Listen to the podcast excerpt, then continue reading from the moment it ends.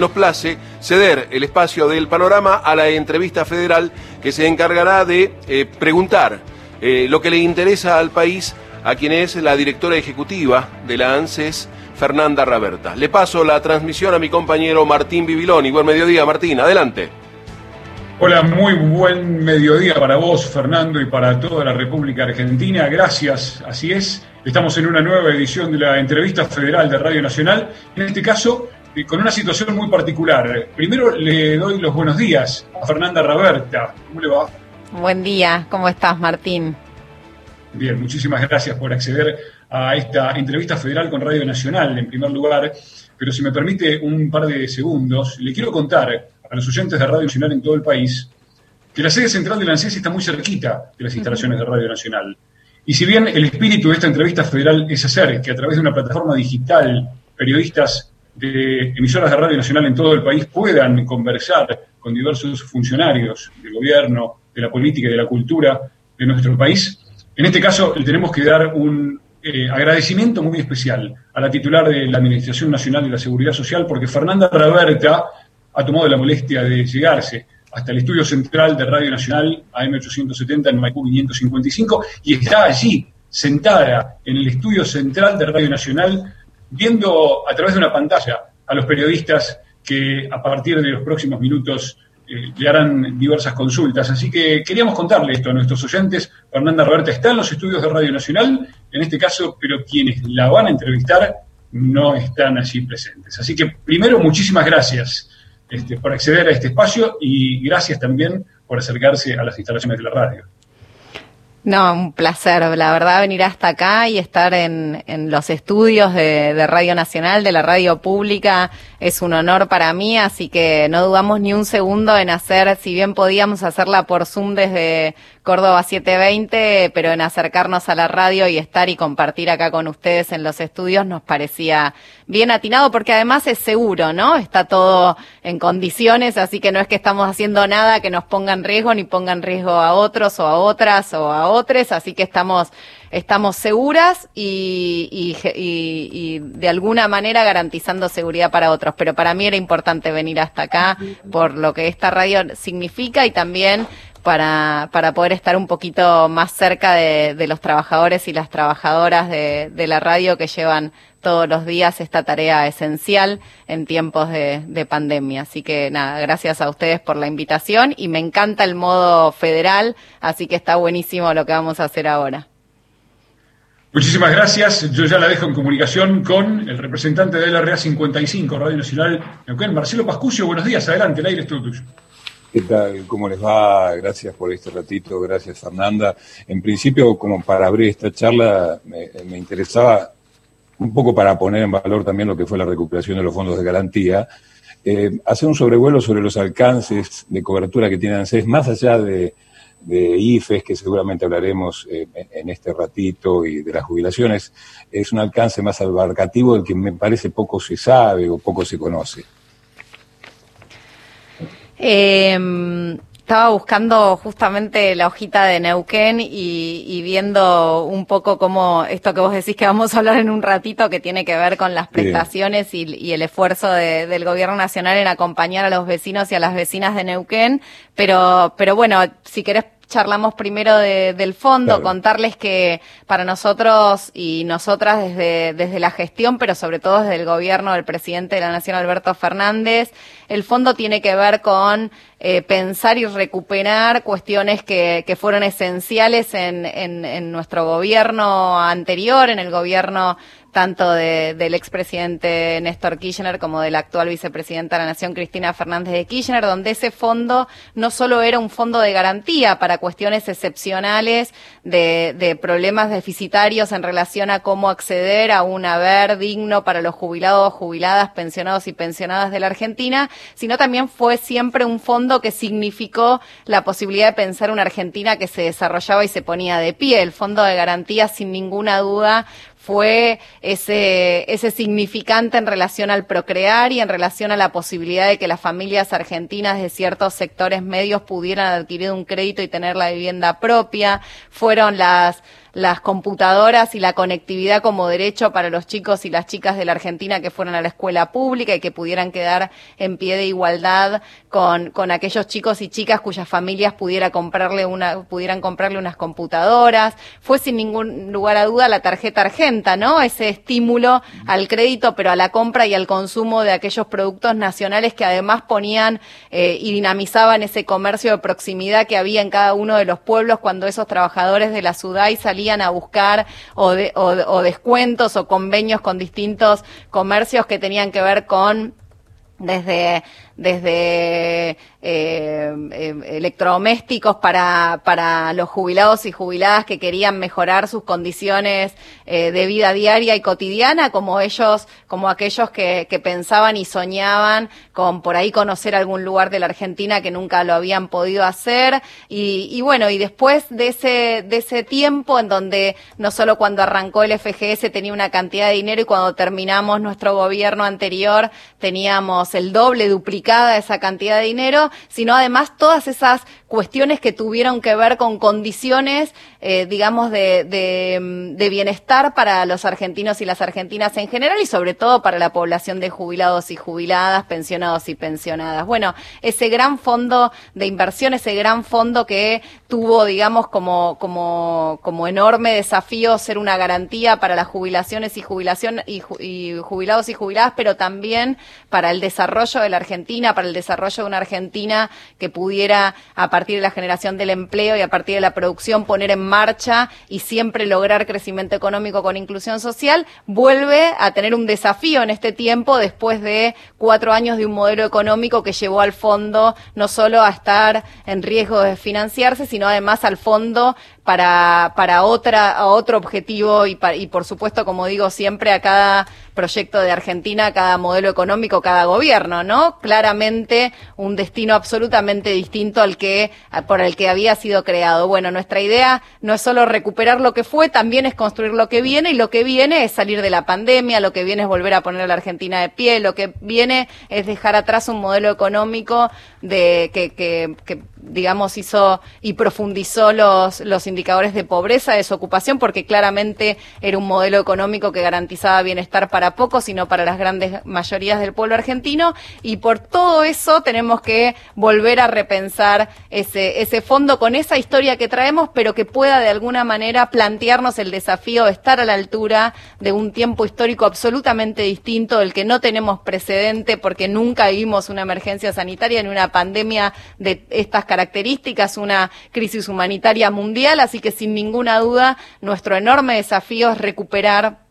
la esencia de, del FGS, pero volver a poner el FGS en el lugar del de, tiempo que viene, que es un tiempo novedoso, ¿no? Y en eso estamos trabajando, en, en, ver cómo volver a pensar un crédito para, para sentirse y vivir mejor y no para pagar la luz y el gas, en volver a pensar la posibilidad de que la vivienda propia sea no solo una ilusión y que, y que quede atada a una cuestión como fueron los créditos SUBA en su momento, que terminó siendo más deuda más, más, eh, más años y más, eh, y más cuota para las familias y nunca la posibilidad de acceder definitivamente a la vivienda y por supuesto ser siempre un fondo de garantía para que en las peores condiciones y en los peores momentos económicos saber que existe esa posibilidad de tener resguardada la capacidad de eh, mes a mes tener haberes dignos para nuestros jubilados y jubiladas.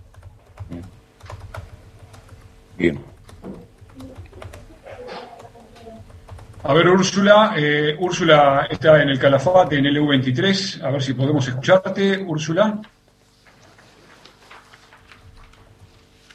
No, no, no, no estamos recibiendo a Úrsula desde el Calafate del EU23. Cecilia Di César está en la provincia de Mendoza, en la emisora que Radio Nacional posee en Malargüe. Cecilia, a ver si. Ahora sí, adelante. Un gusto saludar a Fernanda Raberta desde Malargüe, desde LB19. Sí, Cecilia dice, César, ¿qué tal? La verdad, un placer. Quería contarle que Malargüe somos justamente un departamento, eh, somos una radio de frontera, estamos ubicados en el extremo sur de la provincia de Mendoza, con temperaturas muy, muy frías en el invierno, con nevadas, con viento. Hoy justamente tenemos nevada Y bueno, justamente lo que yo le quiero consultar a, Fernanda, agradeciéndole esta posibilidad, es para muchísimas familias que no pueden tener conexión a la red de, gas natural por distintos motivos, ¿no? Porque aún siendo un departamento productor de petróleo, hay muchas familias que no cuentan con ese servicio.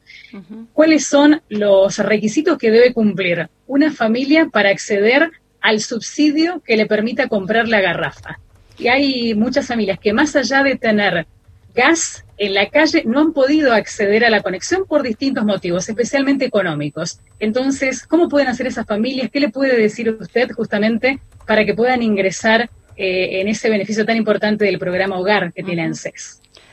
Bueno, en principio eh, contarles que, que, se pueden acercar a nuestras oficinas, a nuestra ciudad y que seguramente ahí eh, van a poder recibir los trabajadores y trabajadoras del organismo que de a poco fuimos de alguna manera a partir de la presentación de, la firma de la resolución para que sean trabajadores que realizan tareas esenciales, fuimos eh, poniendo en marcha nuestra estructura de proximidad. Digo, más allá de quienes nos están escuchando, nosotros y nosotras sabemos desde el organismo que nuestro organismo ocupa un rol central en la vida justamente de todas las familias argentinas, porque así como está la duda sobre el programa Hogar, hay una cantidad de prestaciones y de programas que nuestro organismo de alguna manera hace llegar a las familias para acompañarlas en su tránsito vital desde el tercer mes de gestación hasta los últimos días de su vida. Así que en principio decirles a todos y a todas que nuestras oficinas están abiertas, que, pueden acercarse, que en los lugares donde tenemos menos conflictividad en relación al COVID eh, se puede hacer de manera espontánea, que en algunos lugares estamos turnando para poder recibir a los vecinos y no ponerlos en riesgo y que todas las dudas puntuales pueden ser evacuadas en la oficina, donde además podemos hacer iniciar el trámite de, cualquiera de las prestaciones que nuestro organismo garantiza y que son garantizar esas prestaciones es garantizar derechos, por lo tanto siempre, más allá de tener un sistema donde en la página web del organismo podemos acceder a nuestras prestaciones, siempre decirles que pueden acercarse y que va a haber ahí un trabajador que si bien no nos podemos abrazar físicamente, nos podemos abrazar en relación a las políticas públicas. Puntualmente el programa Hogar Casualmente esta semana estamos eh, volviendo a, discutir un tema con una con la posibilidad de firmar una resolución conjunta con eh, producción, con desarrollo social y con ANSES para poder hacer que este programa además llegue a los centros comunitarios que tienen merenderos y comedores, o sea que eso va a habilitar, digamos, también a las organizaciones libres del pueblo, a las organizaciones intermedias, a las fundaciones, a las organizaciones sociales, a acceder a este programa con esta modalidad. Y además las familias que, por supuesto, reúnen los requisitos que ustedes saben, jubilados y jubiladas de la mínima, asignación universal, IFE, aquellas familias que están pasando por alguna situación de dificultad, por supuesto, acercarse a la oficina para poder ser dados de alta. Yo quiero decir que este programa tendría que tener un alcance mucho mayor, que estamos trabajando alguna forma de comunicar quiénes son eh, los que se puedan acercar a nuestras oficinas para inscribirse o hacerlo a partir de la página web, porque naturalmente creemos que este programa programa tiene que tener mayor llegada a mayor cantidad de, familias argentinas, que por supuesto en el gobierno anterior se vio reducido por una cuestión de reglamentación que habían hecho con en función de los eh, barrios que están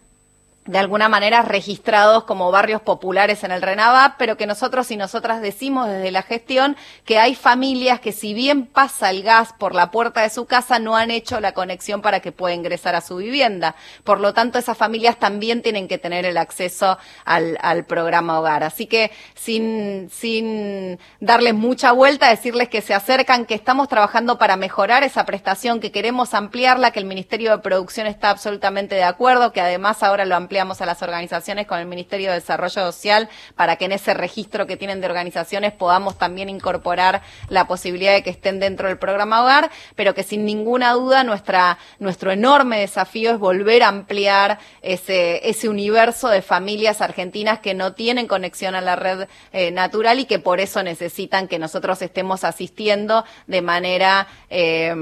eh, cotidiana y permanente, pero sobre todo en los inviernos, a tener esta posibilidad de estar incluidas en el programa Hogar. Volvemos ahora sí al sur del país, en el EU23, Calafate. Úrsula, te escuchamos. ¿Escuchan ahora entonces? ¿Me están escuchando? Buenísimo. Muy buenas tardes a todos y todas. Fernando, un placer. Mi nombre es Úrsula, soy de Radio Nacional Lago Argentino en el Calafate. Saludo a todos los colegas también en esta entrevista. Y bueno, escuchamos, ¿no? Y es de público conocimiento. El es un organismo realmente fundamental, eh, principalmente en esta etapa. Aquí en nuestra emisora, y dado el alcance que tenemos aquí en la provincia de Santa Cruz, hemos recibido muchísimas consultas al conocerse esta entrevista que vamos a tener con vos eh, en el día de hoy. Y bueno, de esta manera tiene que ver, ¿no? Eh, la consulta frecuente, eh, bueno, y tiene que ver, como te decíamos, con la posibilidad de acceder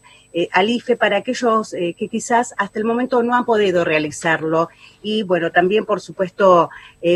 teniendo en cuenta, ¿no? que en nuestra provincia 47 mil personas, más de 47 mil personas accedieron al IFE. Pero bueno, tiene que ver con esto, con esta posibilidad en este futuro, post pandemia, y bueno, fortalecer o crear quizás también asistencia para estos ciudadanos y ciudadanas de nuestro país. Bien, eh, si a ustedes les parece bien, yo respondo medio largo, que si, que si ustedes me dicen acoto las respuestas, pero a mí siempre me gusta contextualizar, porque si no, parece que en las respuestas uno le quita eh, el grado profundo de transformación y de acompañamiento a las familias argentinas a cada una de las cosas que contestamos, y entonces, si ustedes están de acuerdo, yo las hago un poquito más largas las respuestas, pero les puedo ir contando. Ustedes saben que el programa de ingreso familiar de emergencia es un programa que pensó, ideó y a partir de la firma del decreto decidió el presidente de la Nación para acompañar a aquellas familias argentinas que si bien se encontraban fuera del mercado formal de trabajo, no tenían ingreso en relación de dependencia, o sea, ingreso permanente y formal, o monotributistas A y B, o trabajadores o trabajadoras de casas particulares, eh, o titulares eh, papás y mamás de la asignación universal, tenían que tener acceso a un ingreso que les pudiera permitir paliar porque justamente el ingreso de esa familia se origina a partir de la economía informal. Y entonces paliar esa dificultad en relación a no poder salir a partir de la cuarentena fue una decisión absolutamente importante porque tuvo que ver con esto de pensarnos como eh, argentinos y argentinas que nos cuidamos en materia de salud, de pensarnos parte de un gobierno que decide eh, cuidar en materia de salud a todos y a todas, pero además cómo acompañar con un ingreso, con una, con una enorme erogación presupuestaria a esas familias que estar cuidadas, quedarse en su casa les permite, eh, los pone en una situación de mucha complejidad social y económica. Entonces, esta, esta decisión que, que tuvo que ver con llegar a casi nueve millones de argentinos y argentinas, que tuvo que ver con que esa llegada sea a partir de un bono excepcional por única vez de 10 mil pesos, eh, se tomó en un momento que era para única vez, digamos, era acompañar a los argentinos y argentinas en un ingreso familiar de emergencia por única vez a casi 9 millones de argentinos y argentinas. La verdad es que como esto, y ustedes habrán visto cómo eh, el presidente de la Nación fue, digamos, tomando decisiones en relación a preservarnos en materia de salud y esto alargó los tiempos de esta cuarentena, volvió a tomar la decisión de pagar por segunda vez el ingreso familiar de emergencia. La misma población, que eran casi 9 millones de personas que fueron beneficiarias de esta prestación, pero eh, de, de, una población de casi 14 millones de personas que se inscribieron, de las cuales eh, una una, cantidad tenía que ver con que eran personas que estaban en relación de dependencia, otra cantidad de las personas que eh, no, de esas 14 millones que no están dentro de los 9 millones, tenían que ver con una persona que su familia ya había incorporado el ingreso familiar de emergencia, o otra, otra situación se dio en aquellos que tal vez eh, tenían eh, algún, digamos, eh, bienestar económico que a partir del cruce con AFIP y con su situación socioeconómica no cumplían con los requisitos que contaba al principio, que eran ser familias sin ingreso formal, pero además estar atravesando una situación muy complicada en términos económicos. Esos requisitos por los que cruzamos esa información con AFIP tienen que ver con la cantidad de bienes que tiene esa persona a su nombre o con la cantidad de ingresos que realiza realiza de manera informal en función de tener hasta dos mínimos, o sea, 33 mil pesos eh, para abajo de ingreso. Esa, ese gran estudio que se hizo sobre la población argentina arrojó un número de casi 9 millones de personas. Esas personas se inscribieron, por lo tanto, tuvieron voluntad de que el Estado los acompañe, los ayude a través de una política pública del gobierno. Y por eso, este segundo ingreso familiar de emergencia, tomamos dos decisiones importantes para poder hacer un cronograma de emergencia. Y digo este segundo porque todavía estamos terminando el cronograma, la última partecita del cronograma, que eran aquellos argentinos y argentinas que nunca habían tenido una CBU, una cuenta bancaria. Y nuestro esfuerzo tuvo que ver con que todos los casi 9 millones de personas, sin provocar cuestiones de riesgo sanitario, sin que todos salieran a la calle al mismo tiempo, pudieran cobrar todos por el banco, porque con eso también evitamos situaciones de estafa que se pudieron dar o que nosotros realmente evitamos desde la gestión porque nos parecía bien injusto. Algunas de esas estafas tenían que ver con una modalidad que se había instrumentado en el primer cronograma, que era el pago en un punto efectivo, que tenía que ver con que te mandaban un código y sacabas el dinero sin tener cuenta. Eso dio la posibilidad, el código te lo mandaban a un teléfono o un mail. Cuando nosotros cruzamos teléfonos y mail, había una cantidad importante de población que tenía repetido el mail y el teléfono y así fuimos instrumentando en el cronograma anterior la posibilidad de que esos argentinos y argentinas vayan al banco para que nadie les cobrara a ellos algo que eh, no les correspondía y así poder cada uno tener su propio ingreso familiar. Toda esa cantidad de cuestiones y de decisiones que fuimos tomando a partir de la decisión principal de la firma del decreto del presidente de la Nación está transcurriendo ahora la última parte de ese segundo cronograma. Y ustedes ya saben, porque trascendió a partir de la reunión del presidente con los gobernadores, que va a haber un tercer ingreso familiar de emergencia. Y de hecho, ese, esa población que, que, de la que hablamos, por ejemplo, en, en Calafate, son 3.100 hombres y mujeres que son asistidos y acompañados por el Estado a partir de este ingreso familiar de emergencia. Digo, para que podamos ver el impacto y la magnitud de un programa que sin ninguna duda vino a eh, insisto, a cuidarnos y a protegernos, a cuidar y protegernos a todos y a todas en materia de salud a partir de las decisiones de un gobierno que quiere preservarnos del enorme riesgo que nos, en las que nos amenaza esta pandemia, pero además que nos protege en materia social y económica porque instrumenta a partir de una decisión del gobierno y por supuesto desde nuestro lugar operativo del organismo instrumentamos día a día para que además las familias estén acompañadas con este ingreso familiar de emergencia. Por lo tanto, toda esta historia, si quieren la hago más corta, para decir que la cantidad de personas que se recibieron el ingreso familiar de emergencia por primera vez, por segunda vez están recibiendo ahora, o sea, estamos terminando, también lo van a recibir por tercera vez eh, a partir del cronograma que estaremos anunciando en unos días, pero que entendemos va, se va a iniciar en el mes de agosto para poder eh, la misma cantidad de gente acceder a la misma al mismo monto que son 10 mil pesos eh, eh, sin necesidad ni de inscribirse de nuevo ni de hacer nada sino que es la misma población con el mismo monto por tercera vez este ingreso excepcional y de emergencia que tiene que ver con el IFE. Víctor. Víctor, ¿nos estás escuchando? Víctor Vega está en Alto Río Senger. Así es, eh, muy buenas tardes. Buenas tardes, eh, Fernanda. Buenas tardes a todas las compañeras y compañeros de las distintas filiales del país. Eh, Alto Río Senger queda en el sudeste de la provincia de Chubut, una localidad precordillerana. Hoy nos encuentra con nieve, aproximadamente 40 centímetros de nieve. Y mi pregunta tiene que ver respecto a la descentralización de ANSES, teniendo en cuenta de que las unidades de gestión integral en la provincia solamente se encuentran en las ciudades grandes, teniendo en cuenta que Alto Río Senger está a 400 kilómetros de Comodoro Rivadavia, que queda eh, al sudeste de la provincia, y la ciudad de Esquel al noroeste. en el medio hay varias localidades que necesitarían también de, la atención, obviamente hablando de luego que pase la, la pandemia. Si bien el sistema de ANSES está sistematizado y hoy todo se puede arreglar vía Internet, en algún momento se va a necesitar la presencia física de la persona para tener que realizar una firma o llevar algún tipo de documento. Y la pregunta es esa, ¿se puede centralizar ANSES en el interior de la provincia de Chubut para que todos tengan acceso más allá de, de la conectividad?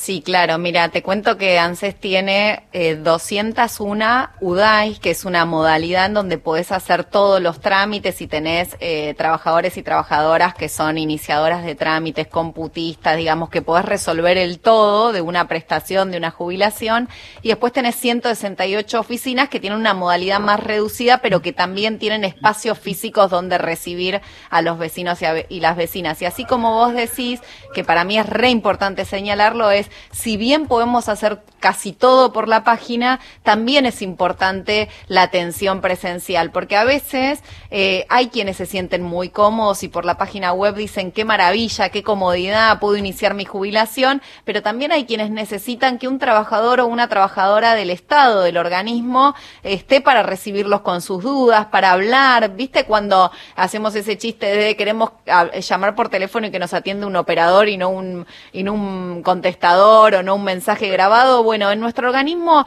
yo digo, nosotros tenemos que poder ser capaces de cumplir con todas las expectativas de los argentinos y las argentinas. Y esas expectativas tienen que ver con quienes digitalmente quieren resolver sus cuestiones y que les parece no, no solo súper canchero, sino súper fácil y ágil hacerlo. Y también para quienes no se sienten cómodos haciendo trámites digitales. Entonces, nuestro objetivo es llegar a cada uno de los lugares con una una modalidad de atención presencial, puede ser oficina, puede ser punto de contacto, puede ser UDAI, dependiendo de la cantidad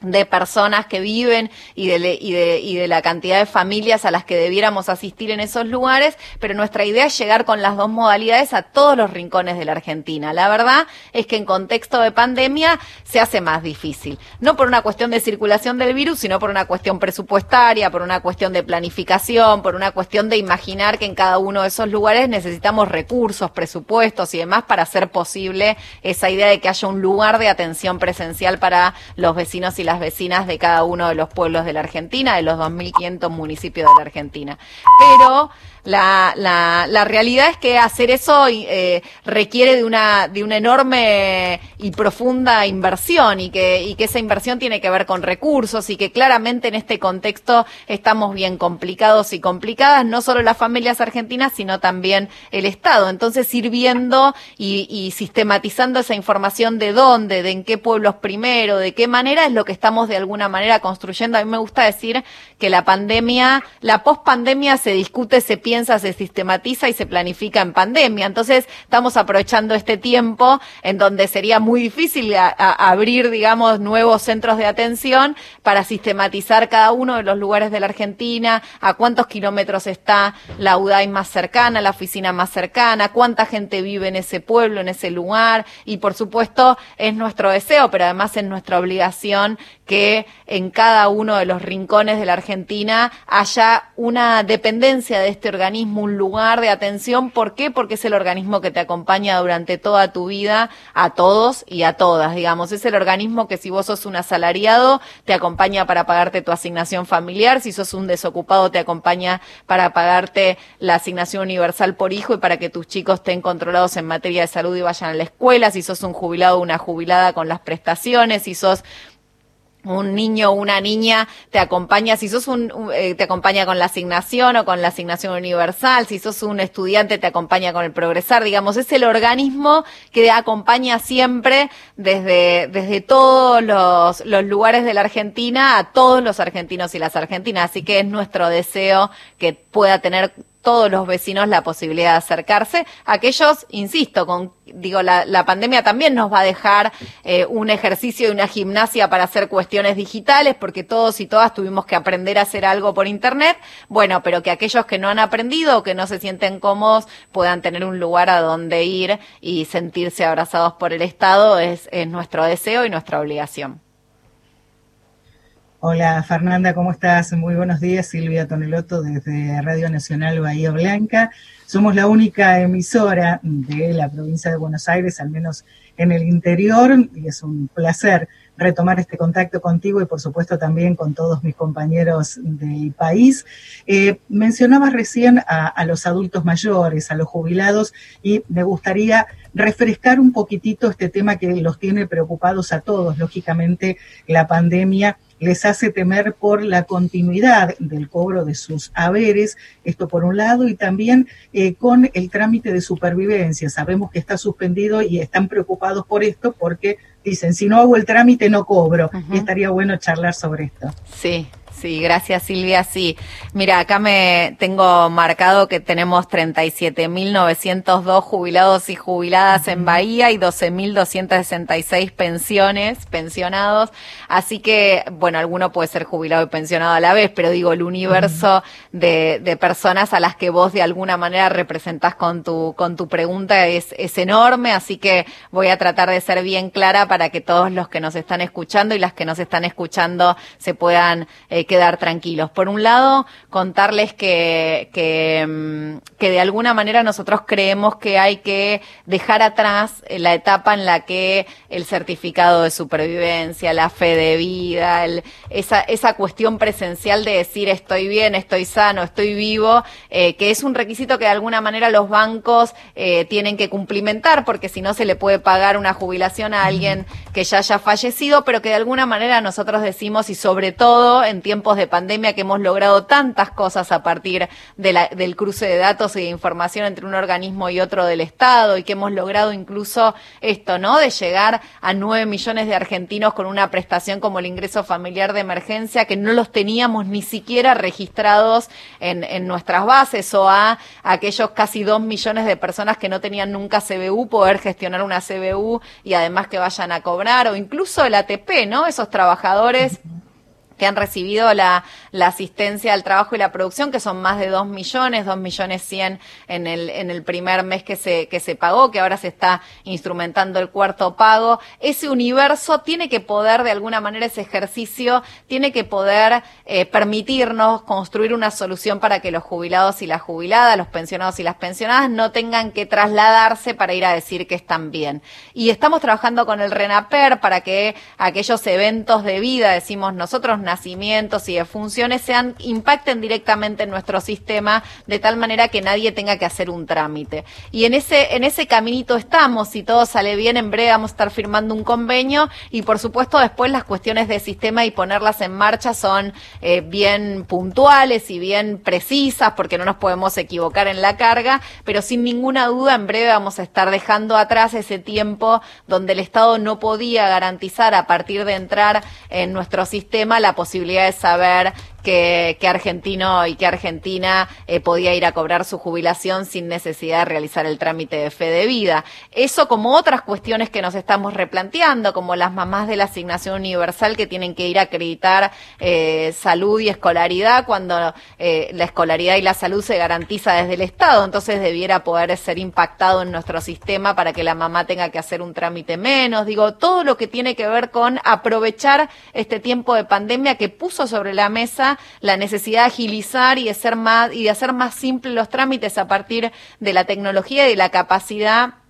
de eh, instrumentar a partir de las bases de los sistemas y de, y de nuestra política de, de, hacer más, más ágil y más sencilla la vida de los argentinos, pueda, pueda de alguna manera evitar alguno, alguno de estos trámites. Así que estamos encaminados en esa dirección y bueno, y los vecinos y las vecinas de Bahía que, que tienen jubilaciones o pensiones tienen que estar tranquilos que, que estamos trabajando mucho para que sea cada vez más sencillo. Por supuesto, está prorrogado el tiempo de hoy verificación de fe de vida, así que que estén tranquilos que, que vamos, que vamos a estar por lo menos en tiempo de pandemia sin necesidad de acreditar esa, esa, ese trámite. Pero, pero en principio queremos decir que no solo lo queremos resolver de manera coyuntural por la pandemia, sino que además lo queremos resolver en términos estructurales para que deje de ser un trámite que tienen que hacer los jubilados y jubiladas.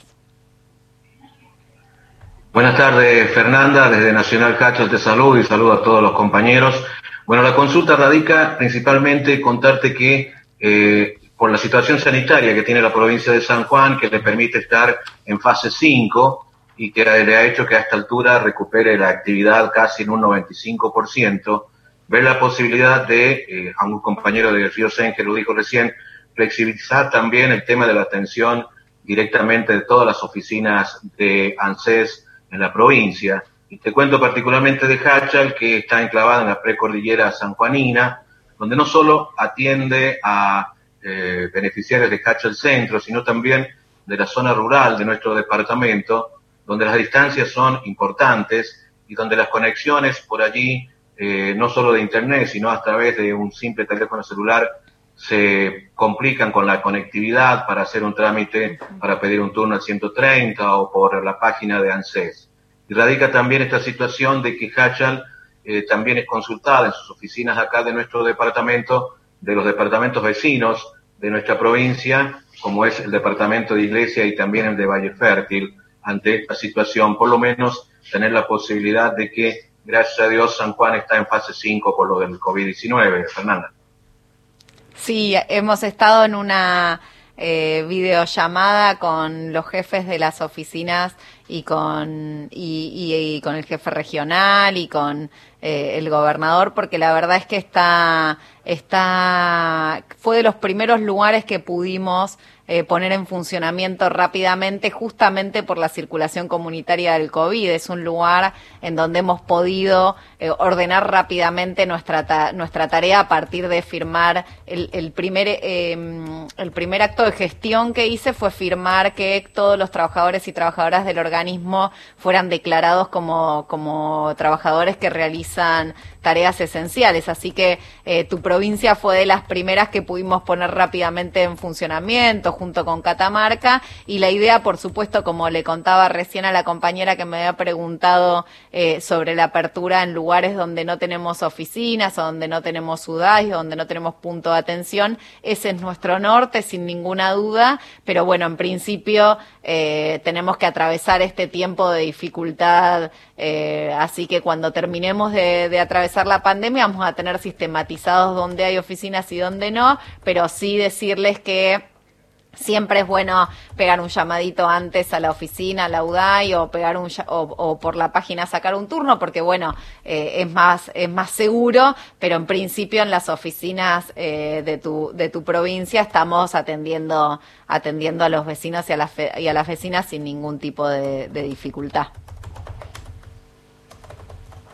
Hola Fernanda, buenas tardes. Soy Sergio Martín de Puerto Iguazú. Acá estamos en la, triple frontera, estamos en el extremo norte de la República Argentina. Realmente el papel de ANSES en esta provincia es fundamental, particularmente en esta ciudad, tal como comentaba también el compañero, donde muchísima gente de distintas eh, localidades rurales de las inmediaciones de Puerto Iguazú viene a hacer diferentes trámites y, y esta eh, este organismo del Estado cumple un rol fundamental. Pero más allá de eso,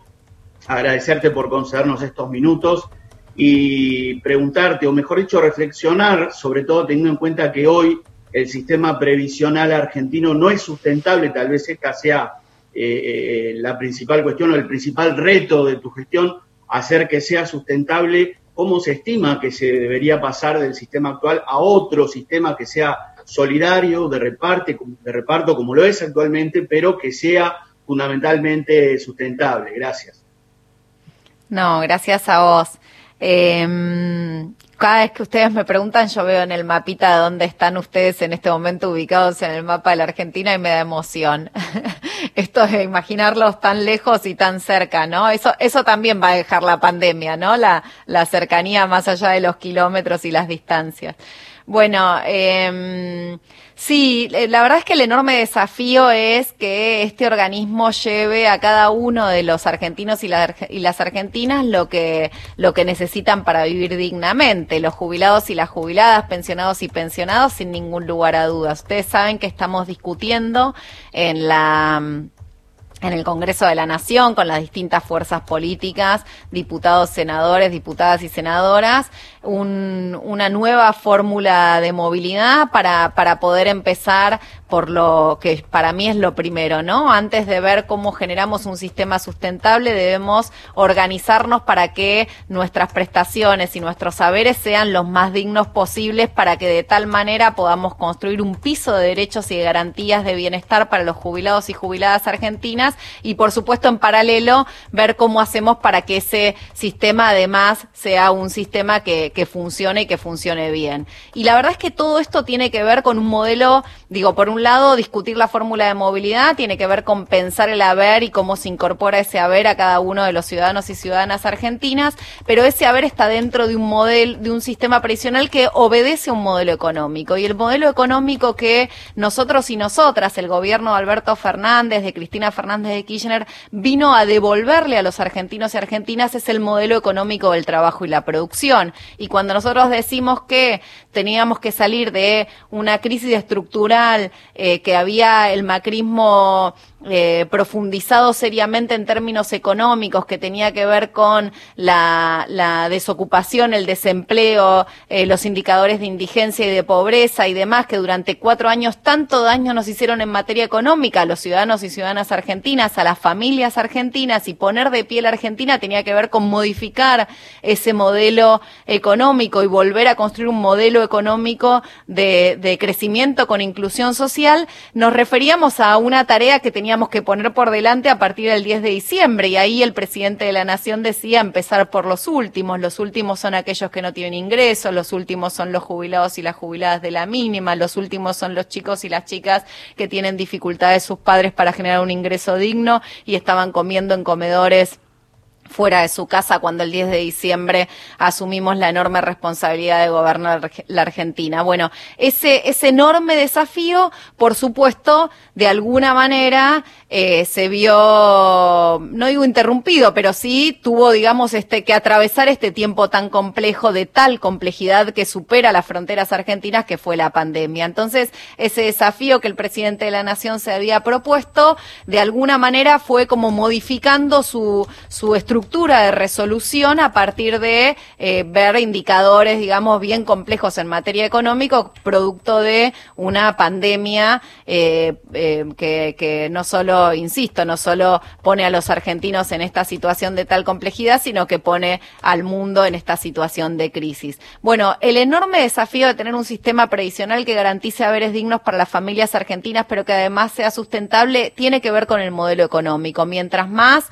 trabajo, mientras mientras más producción, mientras más ingresos, mientras más ese, ese modelo de reactivación económica y ese modelo de pensar en eh, cómo mejoramos las condiciones de los activos, por supuesto, repercute sobre los pasivos, sobre los jubilados, jubiladas, eh, pensionados y pensionadas. Entonces, ¿cuál es para mí el enorme desafío? Es hacer de, esas enormes responsabilidades de reparación y de reestructuración de cuestiones que tienen que ver con la Argentina, que tienen que ver con su modelo económico, que tienen que ver con también la dignidad familiar, ¿no? Cómo ir de lo particular a lo general haciendo un ejercicio de no pensar que una cosa va primero que la otra. Tenemos que ser capaces de mejorar los saberes, tenemos que ser capaces de construir una fórmula de movilidad que dé previsibilidad, pero que además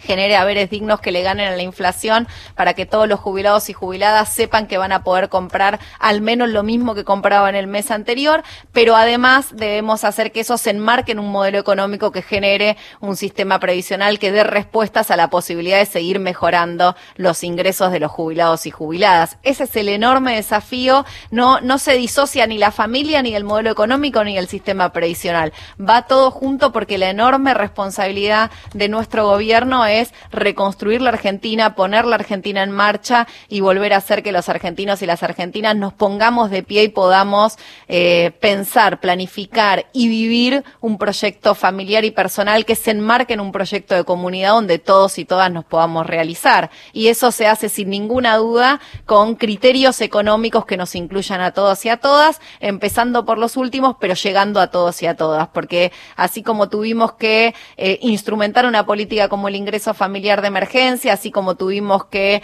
em, pensar la asistencia al trabajo y la producción, el ingreso familiar de emergencia para los que menos tienen, la asistencia al trabajo y producción para empresarios pequeños y grandes y medianos, esa, esa enorme batería de recursos que el Estado asignó en términos económicos a las familias argentinas también tienen que ver con un modelo de reactivación del comercio eh, de proximidad en el caso del IFE, de no pérdida de fuente de trabajo en el caso del ATP, de no cierre de pymes en el caso del ATP. Ese enorme desafío de acompañar a las familias, pero poner a la Argentina de pie, yo creo que van de la mano y que tienen que construir una síntesis superadora y una cuestión virtuosa que nos permita siempre pensar en estar un poquito mejor. Porque ¿cuál es el desafío? Es que los hijos nuestros hijos, los hijos de los trabajadores, los hijos de los argentinos y las argentinas puedan estar un poquito mejor de lo que estuvimos nosotros. Ese enorme desafío de pensar que las generaciones venideras puedan tener más, sentir más, vivir más y estar mejor es el, es el enorme desafío que tenemos como, como gestión y como gobierno. Así que no sé si fui muy larguera, pero por ahí va nuestra, nuestra respuesta. Tenemos tiempo hasta diciembre para discutir la fórmula de movilidad y por supuesto todos los organismos intervinientes, el Ministerio de Economía, el Ministerio de Trabajo y nosotros estamos pensando la mejor propuesta que sintetice todo esto que te acabo de, contar. Gracias. Fernanda Raberta, te habla Silvina Estrega de Radio Nacional Buenos Aires. Para los oyentes, estamos eh, haciendo una entrevista federal con la directora ejecutiva de la Administración Nacional de Seguridad Social, una entrevista federal de 10 periodistas a lo largo y al ancho de todo el país en comunicación, en este caso con una funcionaria nacional que está a dos cuadras de la radio, que se acercó hasta los estudios de Radio Nacional, y en las ironías de esta pandemia hacen que yo, que estoy siempre en ese lugar, tenga que estar desde mi casa. Así que muchísimas gracias y recordarles a los oyentes que quien nos está hablando es nada más y nada menos que eh, Fernanda Raberta, una de las funcionarias hoy más eh, eh, en boga, más que está en los medios, porque obviamente te estás ocupando de la asistencia en la pandemia. Ustedes como organismo tenían aproximadamente, si no tengo mal los datos, entre 15 y 16 millones de beneficiarios antes de la pandemia y hoy tienen cerca de 23 millones. Muchos de ellos, este incremento, tengo entendido, en base al IFE, al Ingreso Federal eh, Familiar de Emergencia, y al ATP, este Plan de Asistencia al Trabajo y a la Producción, que paga el ANSES, pero que pertenece al Ministerio de la Producción.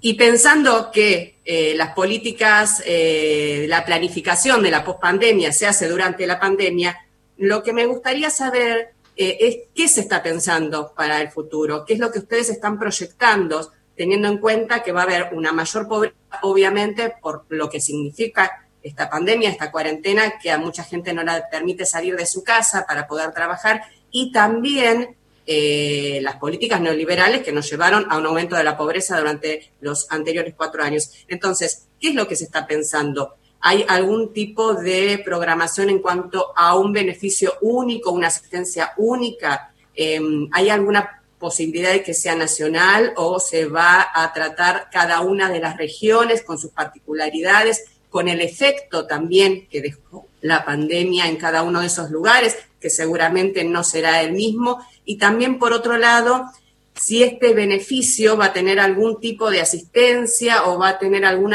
tipo de relación con lo que se está proyectando como el impuesto a las grandes riquezas, eh, si va a ser una de las bases para poder sustentar económicamente eh, estos eh, beneficios que tengan que ver con la pospandemia. Bien, gracias Silvina. Ahí mm, primero contarte que por ahí hacer un repaso, un punteo por arriba. Me encanta que, hables de, la cantidad de beneficiarios y beneficiarias o de la cantidad de prestaciones, porque insisto que nuestro enorme desafío es contarle a los argentinos y a las argentinas el esfuerzo que se está haciendo, que no es simplemente el esfuerzo de un gobierno, sino es el esfuerzo de todas y de todos para salir adelante. Así como la pandemia puso sobre la mesa eh, el enorme grado de desigualdad que vivimos los argentinos y las argentinas, también puso sobre la mesa esto que en la frase del Papa Francisco de que nadie se salva solo, esta idea de la solidaridad y de siempre pensar que lo que hace uno repercute sobre el resto y lo que hace el resto repercute sobre uno. Yo digo, me encanta la metáfora de que si salimos nos podemos contagiar, pero más grave aún es contagiar al resto, ¿no? Que uno cuando, cuando se pone en riesgo eh, a sí mismo saliendo o, no, o no cumpliendo con, con los parámetros de seguridad o con los protocolos del barbijo, de la distancia y demás, además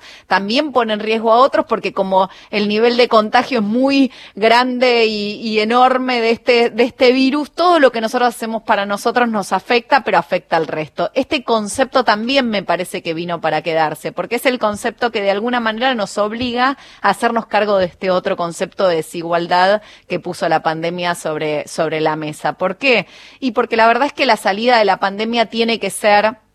en términos integradores de una política de Estado. Yo digo, si una familia no podía acceder al agua potable para poder cumplimentar con la cantidad de veces que te tenés que lavar las manos por día para no contagiarte y esa familia vive en un grado de precariedad tan importante que no tiene agua potable, bueno, entonces tenemos un problema, que por supuesto esa familia además no tiene trabajo en relación de dependencia o que por supuesto esa familia además tiene alguna eh, imposibilidad de acceder un sistema sanitario, por cómo, digamos, estaba el sistema sanitario antes de que empezara nuestro gobierno y el esfuerzo que hubo que hacer para poder tener camas de terapia intensiva y cómo el Estado también puso sobre la mesa la necesidad de que hubo que ganar tiempo para poner un sistema en condiciones para poder enfrentar, digamos, los desafíos de cuando esta etapa de contagios existiera, poder tener un Estado que pudiera abrazar a todos los argentinos y las argentinas. Estas cuestiones que parecen cuestiones menores son absolutamente importantes. La integralidad en la responsabilidad de ofrecer políticas públicas que puedan poner lo habitacional, la salud, que puedan poner el ingreso, que puedan poner el trabajo. Esta situación de poner sobre la mesa la desigualdad, porque hay nueve millones de ingresos familiares de emergencia. Hay dentro de esos nueve millones de ingresos familiares de emergencia trabajadores y trabajadores de la economía informal. Seguramente hay también trabajadores de la economía formal no registrados también seguramente, y ahí hay un enorme desafío de políticas de registración de los trabajadores y trabajadoras argentinas. Todo esto tiene que, de alguna manera, obligarnos a pensar de manera integral las respuestas y las políticas públicas que tenemos que asumir para después de la pandemia. Y se piensan ahora, porque ahora se piensan desde el Ministerio de la Vivienda políticas de reactivación de la economía, pero sobre todo de pensar y atravesar los barrios populares con mayores obras de infraestructura para poner en condiciones las viviendas. Se piensa ahora un sistema sanitario que dé respuestas con una enorme inversión de parte de las provincias y de parte del presidente de la nación, 12 hospitales modulares nuevos, que va a quedar, digamos, como un activo para la comunidad, para aquellos que en invierno ustedes recordarán cómo era, o por lo menos yo vivo en la provincia de Buenos Aires, cómo eran los inviernos cuando las infectorrespiratorias, las enfermedades, las gripes empezaban a circular entre nuestros chicos y nuestras chicas, lo difícil que era conseguir que el sistema de salud estuviera adecuado para poder dar garantías antes de la pandemia y, en este tiempo de pandemia se pudo poner un sistema de salud que pueda incorporar a estos chicos y chicas en tratamientos adecuados para tener que poder volver a, su, a sus casas en condiciones, adultos, adultos mayores. Bueno, todo esto hay que, hay que ordenarlo en términos de políticas públicas. El presidente de la Nación está hablando de las medidas de la pospandemia. Por supuesto, también está la necesidad de construir una una, em, una, política, acá me dicen que estoy un poco larguera, ¿no? Sí. Sí, bueno, más, más cortito, porque faltan dos, me dicen. Pero bueno, la necesidad de construir una política de ingresos, de trabajo registrado, de trabajo para la economía informal que pueda quedar con algún grado de registración y, y que el sistema previsional los incorpore a partir de eh, cada una de las cuestiones que, que, los argentinos y las argentinas nos merecemos. Todo eso es parte del enorme desafío que tenemos como gobierno nacional para atravesar el tiempo que viene, pero que por supuesto se discute ahora. Quiero decir que además de los dos millones y medio de asignaciones universales que llegan a casi cuatro millones de chicos, con los casi y cuatro millones de chicos de los, de los salarios familiares de los trabajadores, más eh, los más de dos millones de ATP, más los nueve millones de IFE, más los más de siete millones y medio jubilados y pensionados. Todo ese universo es el sistema previsional argentina, todo argentino, todo ese universo, los trabajadores de la salud, que el Ministerio de Salud les ha asignado cuatro bonos de cinco mil pesos, los trabajadores y trabajadoras de la cultura, artistas argentinos que van a entrar en el concurso que eh, firmó el el Ministerio de Cultura junto con el Fondo Nacional de las Artes para que sea un incentivo durante la pandemia para ese gremio que de alguna manera quedó tan desprovisto de ingresos porque son artistas, porque son trabajadores de la cultura y viven de cuestiones que tienen que ver con, con, con, el público, con la gente, con la asistencia a espectáculos. Bueno, todo esto es el enorme esfuerzo que está haciendo el gobierno nacional, el presidente de la nación, para atravesar este tiempo, pero dejar sobre todo sobre la mesa estas eh, enormes eh, síntesis que se han construido durante la pandemia. La necesidad de un Estado inteligente, la necesidad de articular políticas públicas, la necesidad de tener una integralidad en nuestra mirada, la necesidad de hacernos cargo de la desigualdad, pero sobre todo la necesidad de saber y comprender cada uno y cada una que nadie se salva solo, que por lo tanto el Estado es el gran ordenador de ese proceso de condiciones que tenemos que tener todas y todas para poder desarrollarnos individualmente, nuestras familias como comunidad y por supuesto como argentinos y argentinas. Hola Fernanda, soy Claudia Martínez de Paraná. Para nosotros es un verdadero gusto poder entrevistar a funcionarios nacionales a través de esta modalidad, porque no solamente estamos en contacto con ustedes de manera directa, sino también con los colegas del resto del país, que siempre es un gusto encontrarlos. A mí me gustaría eh, hablar sobre el tema de la ley Briso, que nos cuentes más acerca de esto y aparte eh, saber cómo podemos hacer para agilizar un poco más este trámite de esta ley para que sea lo más rápido posible y, las, y los chicos que son beneficiarios de esta ley, las víctimas del femicidio, puedan cobrar rápidamente eh, esta, esta, este dinero o esta ayuda para por lo menos el resto de sus vidas. Gracias, Claudia. Qué, qué linda pregunta, porque sabes que yo era diputada nacional cuando votamos esa ley y fui una de las autoras de una de las leyes que se unificaron para poder tener la ley Brisas, que si bien venía del Senado, en diputados uno de los proyectos era de mi autoría, así que peleé mucho por esa posibilidad, que era la, la, la garantía de tener una pensión para aquellos chicos y chicas que en manos de un femicida perdían a su mamá y que en esa pérdida también el Estado se tenía tenía que hacer cargo de acompañar a quienes se quedaban con la enorme responsabilidad de acompañarlos en su vida, de criarlos, de criarlas y que pudiéramos nosotros asistir económicamente desde el Estado a esos chicos y esas chicas. Vos sabés que casualmente esta semana eh, una, una abuela que está criando a tres adolescentes, eh, obviamente su hija víctima de, un femicida y, y, y bueno, que hace algunos años vivieron el, el, horror y la tragedia de, de haber perdido a, su hija, eh,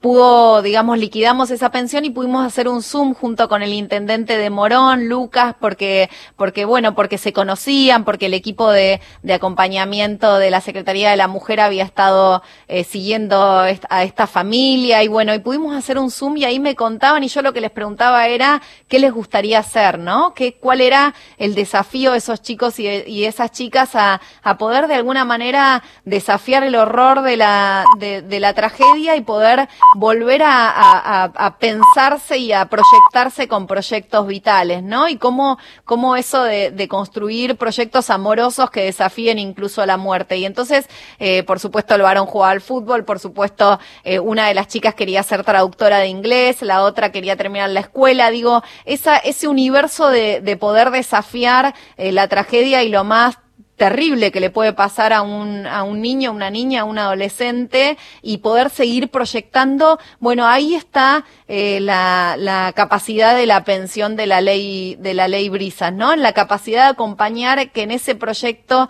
seguramente requiere de, de, un acompañamiento económico por parte de las familias que lo va a criar, una tía, un tío, una abuela, una amiga de la mamá, que puedan tener esta, esta posibilidad. Y por supuesto lo tenemos que hacer más ágil y más rápido, porque vos sabés que hay algunas cuestiones en la reglamentación de esa ley que todavía dejan, eh, digamos, esto, la posibilidad de que eh, se, se, dilaten los tiempos del trámite. Yo creo que estar sujeto a una condena del femicida nos demora la, implementación del trámite, pero eh, sin, sin ninguna duda vamos a poder ir haciendo, mejorando esta, esta tramitación de esta prestación, porque te digo, es conmovedor saber y sabernos parte de un Estado que puede acompañar en la tragedia a, a chicos, a chicas, adolescentes que puedan seguir proyectando, que puedan hacer de su vida un proyecto amoroso y, superar esa tragedia. Así que estamos ahí trabajando para ver cómo en la reglamentación hacemos algunas modificaciones para que pueda ser eh, más rápido. Gracias, Claudia, por la pregunta. Hola Fernanda, ¿cómo estás? Eh, bueno, hablaste, hablaste creo que prácticamente de todo, pero eh, en Jujuy se da una particularidad con el tema del IFE, eh, que estuviste explicando bastante bien, donde hay 187 mil beneficiarios, es casi el 40% de la población activa de la provincia. Y la pregunta va si es que están pensando desde ANSES algún programa que pueda suplantar esto para cuando pase la pandemia y esta gente pueda seguir teniendo algún tipo de cobertura del Estado. Sí, la verdad es que se está trabajando dentro del Estado, dentro de los distintos ministerios, dentro de eh, quienes tenemos responsabilidades como funcionarios, se está trabajando propuestas eh, por fuera del gobierno, organizaciones sociales, organizaciones religiosas, se está trabajando propuestas por fuera de la Argentina, digamos, hay una discusión en el mundo sobre el ingreso universal y la posibilidad de generar un piso de ingreso para que aquellos que no tienen ingreso eh, registrado permanente y estable puedan tener la posibilidad de tener algo con carácter alimentario. Hay varias discusiones sobre la mesa, una tiene que ver con el trabajo mínimo garantizado, eso de poner y asignarle, como vos planteabas, a la población económicamente activa, aquellos que tienen entre 18 y 65 años, que en la Argentina son 28 millones de personas, ponerlas en un lugar de productividad y en un lugar de productividad no solamente por lo que se genera a partir del trabajo, sino también por la capacidad dentro de la economía del cuidado, la capacidad dentro de las pequeñas obras públicas de infraestructura barrial, la capacidad dentro de quienes producen alimentos eh, de manera familiar, de manera comunitaria, digamos, hay un universo de discusión que tiene que ver con aquellos que plantean el, ingreso básico universal, la renta básica, aquellos que planteaban el trabajo eh, mínimo garantizado, aquellos que plantean en... Eh, yo lo que digo es que de todo eso se va a construir la mejor síntesis posible, que sin ninguna duda el objetivo de nuestro modelo económico tiene que ser la apertura y la planificación de poder poner a la Argentina en, la senda de la producción y el trabajo, por lo tanto que todo el esfuerzo que hay que hacer, el esfuerzo intelectual, pero el esfuerzo económico también nos tiene que poder poner a la Argentina en el motor de, de, la reactivación económica para que sea el trabajo nuevamente el único ordenador social, pero que además hay que hacerse cargo de que hay un enorme porcentaje de la población que le va a ser muy complejo volver a subirse o subirse por primera vez a ese universo del mercado formal de trabajo. Así que, sin ninguna duda, estamos hablando de un universo muy grande de argentinos y argentinas, la población económica económicamente activa de la Argentina. En edades son 28 millones, por supuesto para el INDEC separa quienes están buscando trabajo y quienes no, pero digo el universo potencial de quienes no tienen ingreso a partir del, del mercado formal de trabajo que tienen entre 18 y 65 años son 28 millones de argentinos y argentinas, por lo tanto es un universo enorme que hay que ir viendo de esos quienes han tomado la decisión en la vida de ser estudiantes y poder hacer una carrera universitaria terciaria, alguna formación preprofesional o alguna formación en oficios, de aquellos hay que ver quienes han decidido no trabajar y ocuparse de otras tareas y quienes, por supuesto, buscan trabajo y no consiguen. Y en ese universo hay que poner a todos en un lugar de poder decidir que, cuál es su lugar de aporte y su lugar eh, de actividad en la, en la comunidad en la que vivimos todos y todas. Y me parece que ese desafío es el que se viene después de, de, de, haber puesto sobre la mesa las cosas que decíamos hace un ratito, la, enorme desigualdad que tenemos los argentinos y las argentinas. Difícil es que una persona pueda salir a buscar en el mercado formal de trabajo su lugar, su tarea, si no tiene la capacidad de poder eh, alimentarse diariamente. Difícil es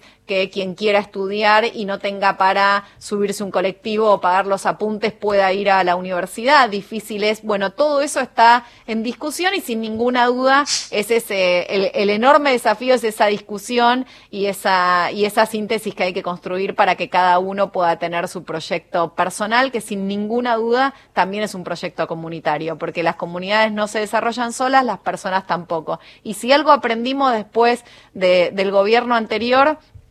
fue que Eh, no es, digo, de alguna manera me parece que, que habíamos eh, pensado como comunidad que había quienes podían eh, construir con su esfuerzo su destino. Bueno, resulta ser que cuando el modelo económico es un modelo económico que privilegia solo sectores muy reducidos, sectores financieros, el mayor y enorme esfuerzo que hiciste hasta de tener dos trabajos, hasta de tener más horas de laburo y demás, no te alcanzó para lo mismo a fin de mes. Entonces no es el esfuerzo, es además un modelo económico, es además un gobierno, es además un Estado que genera las condiciones para que tu esfuerzo valga la pena y te sirva no solo para llegar a fin de mes, sino también para construir tu destino y tu horizonte vital y ese es el, desafío que tenemos. Así que está en proceso de discusión, no solo en la Argentina, sino en el mundo, no solo en el Estado, sino también en el tercer sector, sin ninguna duda es con, para mí, en el modo comunidad que se va a definir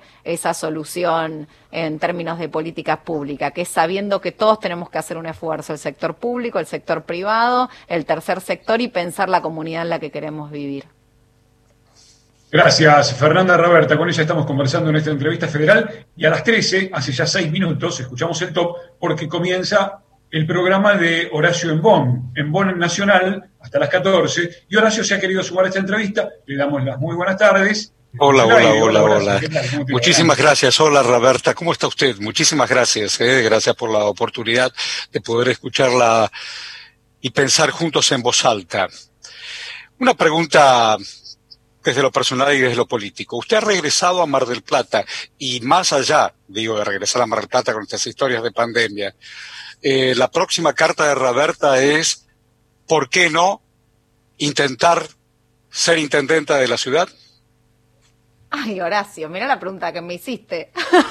Yo estoy en modo ¿Qué te voy a preguntar? Y mira, que primero me encanta tu fondo y esa biblioteca que tenés. Segundo, eh, estoy yendo poco a Mar del Plata porque en Mar del Plata ahora tuvimos un problemita de un brote focalizado en algunos lugares y demás, y está ahí, digamos, el tema del COVID, pero eh, estuvo difícil volver a mi ciudad porque yo estoy trabajando en una ciudad cuya fase estaba bien complicada y la circulación comunitaria del COVID era mucho más importante que en Mar del Plata, así que no estoy volviendo a mi casa, pero vuelvo a mi casa todos los días y a mi ciudad todos los días con el corazón, pensando y extrañando el mar, pero además pensando y extrañando en mis vecinos y mis vecinas, por lo tanto ahora soy directora ejecutiva del ANSES, orgullosa, feliz de estar eh, eh, de alguna manera conduciendo el organismo que para mí es el organismo más empático, más sensible y más inteligente de todo el gobierno nacional, por lo tanto estoy muy contenta de estar acá y después, bueno, por supuesto la vida y los tiempos de la política dirán cómo, cómo, cómo se irá, digamos, para adelante construyendo. La idea era desearte lo mejor en esta gestión y cualquier sueño que tengas.